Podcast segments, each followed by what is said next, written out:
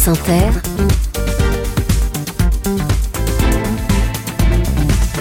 le 7-10. Et Léa, ce matin, vous recevez une rabbin.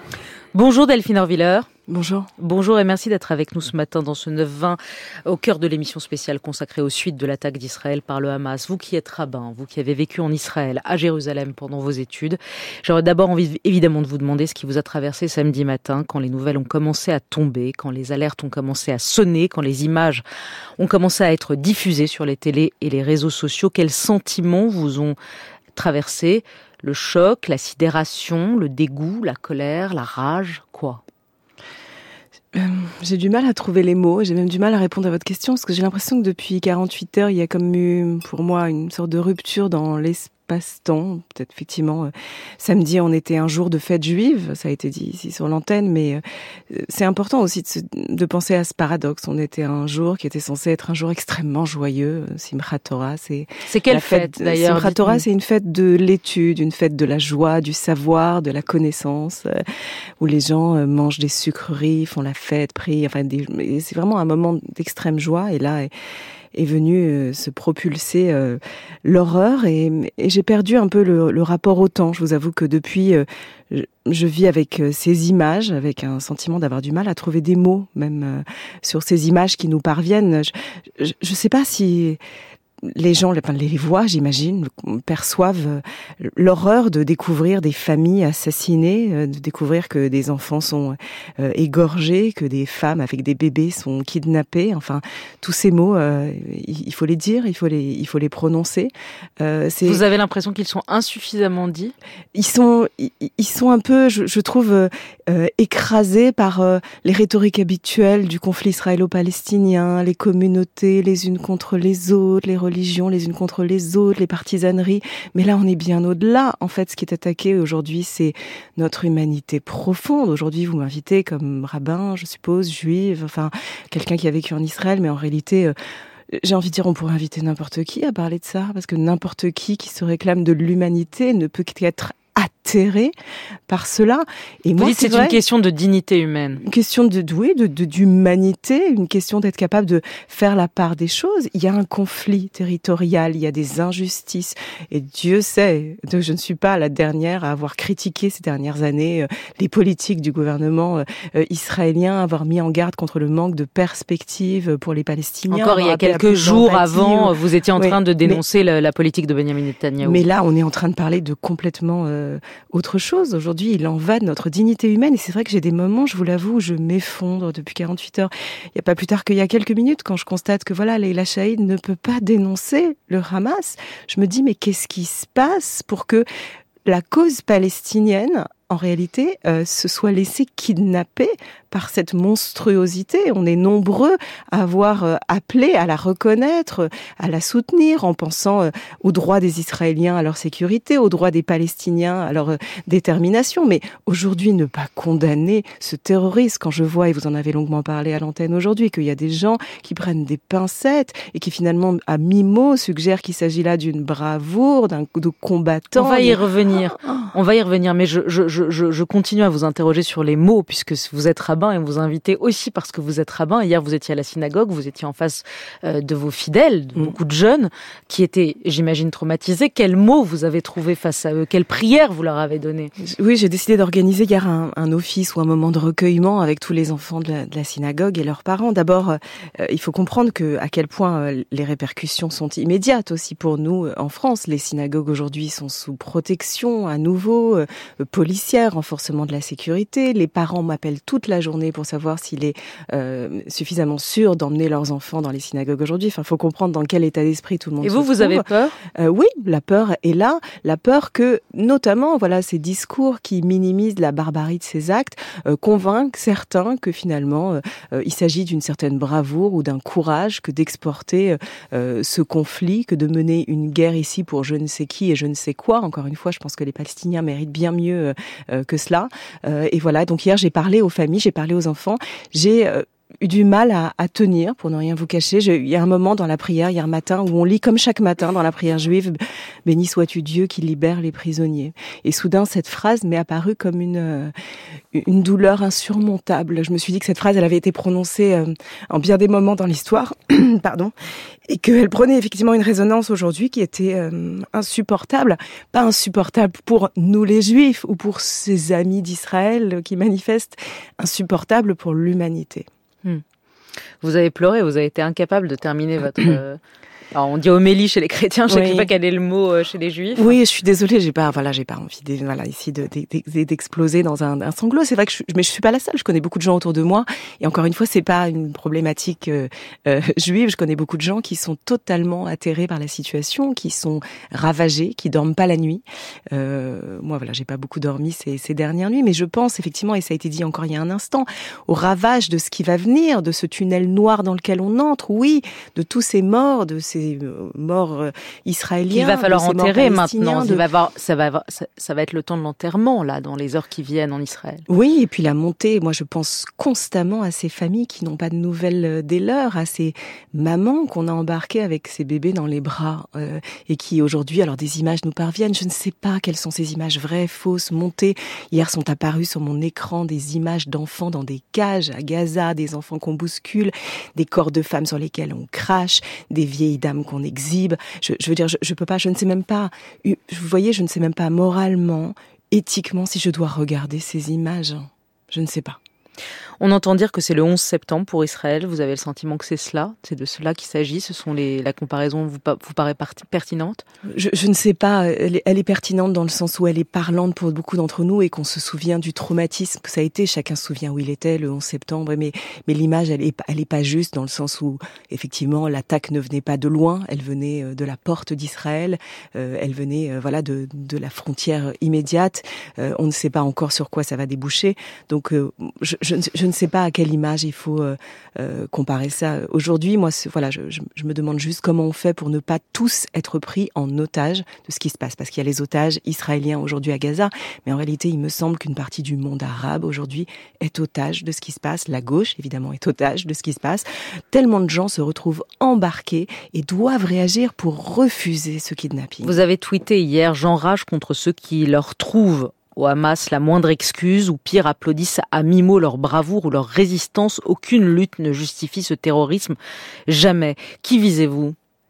je vise beaucoup de monde, mais enfin, vous en avez, vous, vous en avez très bien parlé ici. Vous visez les insoumis? Oui, je vise les insoumis. Évidemment, tous ces tweets euh, ignobles qui ont été publiés, où on voit bien que il est question de euh, de, de, compter les points, de, de compter les morts, de compter les victimes, euh, de ne surtout pas prononcer euh, le mot de, de terroriste. Il y a beaucoup de gens qui aujourd'hui encore hésitent à prononcer ce mot, mais comment même un instant on peut ne pas appeler ces actes du terrorisme? Comment on peut faire comme si tout était semblable? Voyez, quand j'entends ce matin, voilà, les Lachaïd euh, mettre face à face des exactions euh, israéliennes dans les territoires avec ce qui s'est passé euh, là, enfin, c'est aberrant. On peut évidemment condamner, se poser la question de de quelle manière il y a des victimes collatérales que peut-être on pourrait éviter de la part de la force israélienne. Tout ça, on peut en discuter, on doit, on, on, on doit en parler.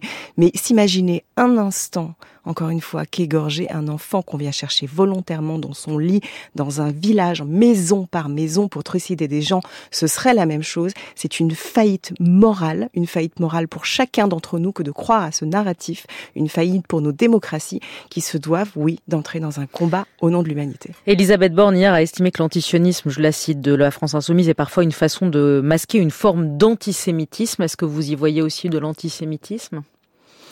C'est un débat qui est ou c'est de la politique. Euh, bah, Jean-Luc Mélenchon lui a répondu euh, Madame Borne profite de la guerre au Moyen-Orient pour mener sa guerre contre la France insoumise. Est-ce que c'est c'est de la politique ou est-ce que vous y voyez vraiment de l'antisémitisme Vous? Allez peut-être trouver que je suis naïve ou que je joue sur les mots. Je n'ai aucune idée jusqu'à aujourd'hui de ce que ça veut dire l'antisionisme. Je passe mon temps à demander à des gens qui se disent antisionistes de m'expliquer ce qu'ils entendent par ce mot-là. Est-ce que l'antisionisme, ça consiste à dire qu'on est contre la politique israélienne, ce qui ferait de moi par moment une une antisioniste Ou est-ce que être antisioniste, c'est dire que l'État d'Israël n'a pas le droit à l'existence et que, comme le dit le Hamas dans sa charte, il doit être éradiqué et que les Israéliens doivent un à un être jetés à la mer ou, assassinés Est-ce que c'est ça l'antisionisme? Tant qu'on utilise ce mot plutôt que de décrire vraiment ce qu'on entend, alors oui, on est condamné à flirter en permanence avec un antisémitisme indéniable. Jonathan Arfi, le président du CRIF, le Conseil euh, représentatif des institutions juives de France, a déclaré hier l'histoire nous a prouvé qu'à chaque fois qu'il y avait des violences au Proche-Orient, qu'Israël était la cible du Hamas, il y avait des répliques en France. Craignez-vous, comme souvent dans le passé, qu'il y ait l'importation du problème israélo-palestinien, du conflit israélo-palestinien en France? Oui, évidemment, parce que certains n'attendent que cela. On le sait, il y a des gens qui considèrent que leur petit moment de bravoure aujourd'hui va être de prendre le relais de ceux qu'ils jugent être euh, effectivement des résistants. Et c'est là où j'appelle à, un réveil euh, collectif. Il y a aujourd'hui bon, cette manifestation à l'initiative euh, du CRIF. Il y a un rassemblement effectivement à 18h30 dans le 16e arrondissement à Paris, à Place Victor Hugo, à l'appel du CRIF.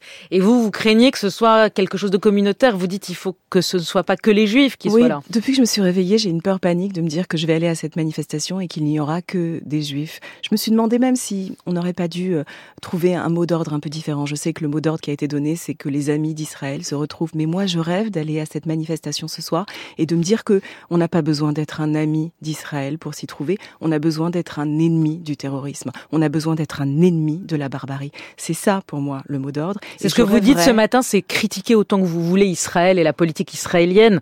Euh, et elle est condamnable à certains aspects, mais ce qui s'est passé, on est dans autre chose. C'est ça votre message en fait ce matin. Oui, je n'ai pas besoin que les gens aient besoin de se retrouver sous un drapeau israélien pour aller manifester ce soir, pour aller dire, même pas seulement ce soir, dans les jours à venir, à quel point ils sont dans l'horreur et la terreur.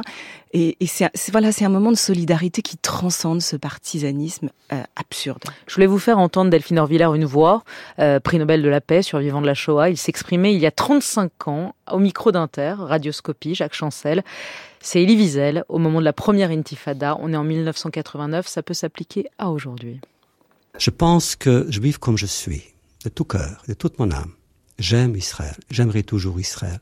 Et j'espère que l'amour que je porte à Israël ne sera pas euh, transformé en procès qu'on me fait, parce que j'appartiens à une génération traumatisée. Moi, j'ai vu euh, les Juifs comme victimes.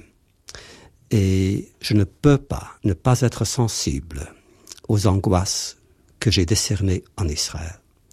Et je l'ai dit aussi, moi je comprends les jeunes Palestiniens. Je les ai compris au début de l'intifada. On les a traités pendant 40 ans je pense, avec une injustice flagrante. On les a oubliés, tout simplement. On les a refoulés de la conscience. Moi, j'étais journaliste à l'époque. Je me souviens euh, des conférences internationales. On parlait des Égyptiens, des Irakiens, des Syriens, des Saoudiens, de partout. On parlait de tout le monde sauf des Palestiniens. Alors moi, j'ai compris. Ces jeunes Palestiniens qui se disaient, mais nous, où sommes-nous? Et alors, comme ils étaient des, des personnes absentes, ils ont décidé de parler et de se servir d'un langage immédiat, concret, la violence. Comment vous recevez ces mots d'Elie Wiesel, Delphine Orviller? Effectivement, il reste euh, incroyablement pertinent pour aujourd'hui. Vous voyez, Elie il montre bien sa capacité à, où qu'il se trouve et quel que soit son traumatisme et son histoire, une capacité à entrer dans une empathie véritable pour l'autre.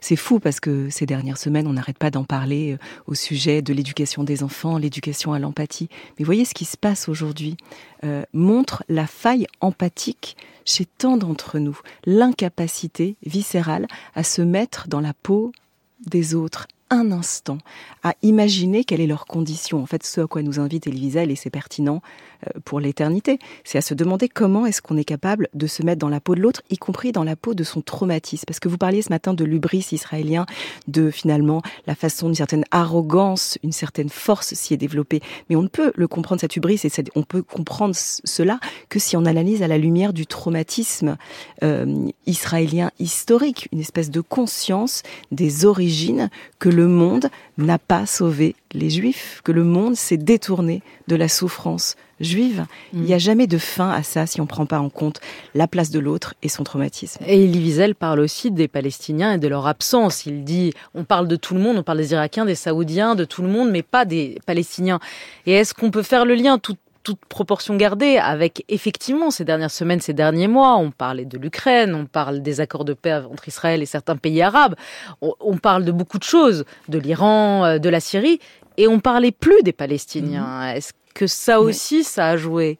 Évidemment, mais je pense qu'aujourd'hui, euh, il faut entendre, et on devra et on doit entendre les Palestiniens, entendre leur douleur, entendre ce que va être leur souffrance dans, dans les temps à venir. Mais je pense encore une fois que la cause palestinienne mérite bien mieux que d'être représentée par ces assassins.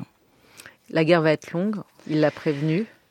Le tunnel me semble infini. En fait, je, moi qui suis plutôt euh, dans une volonté toujours de créer des ponts, d'être plutôt dans une forme d'optimisme. Aujourd'hui, j'ai l'impression qu'on entre dans une euh, nuit noire et que pour l'instant, personne n'aperçoit euh, de lumière euh, au bout de ce tunnel. En tout cas, vous, vous voyez pas de lumière. Vous, vous êtes profondément affecté, on l'entend ce matin.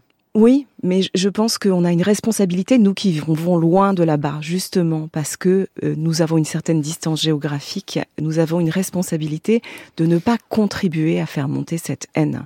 C'est pour ça que je, je, crois que tous ceux qui aujourd'hui la nourrissent un peu plus à distance, non seulement ne vont pas résoudre le problème, mais le constituent eux-mêmes. Ils sont le problème en ajoutant de la haine à la haine. Nous, de loin, on a peut-être la possibilité, au contraire, au nom de notre humanité commune ici, euh, d'appeler les uns et les autres à lutter contre la barbarie en sortant des oppositions simplistes, simplifiées, qui constamment nous enferment dans nos identités. Merci Delphine Villard, merci beaucoup.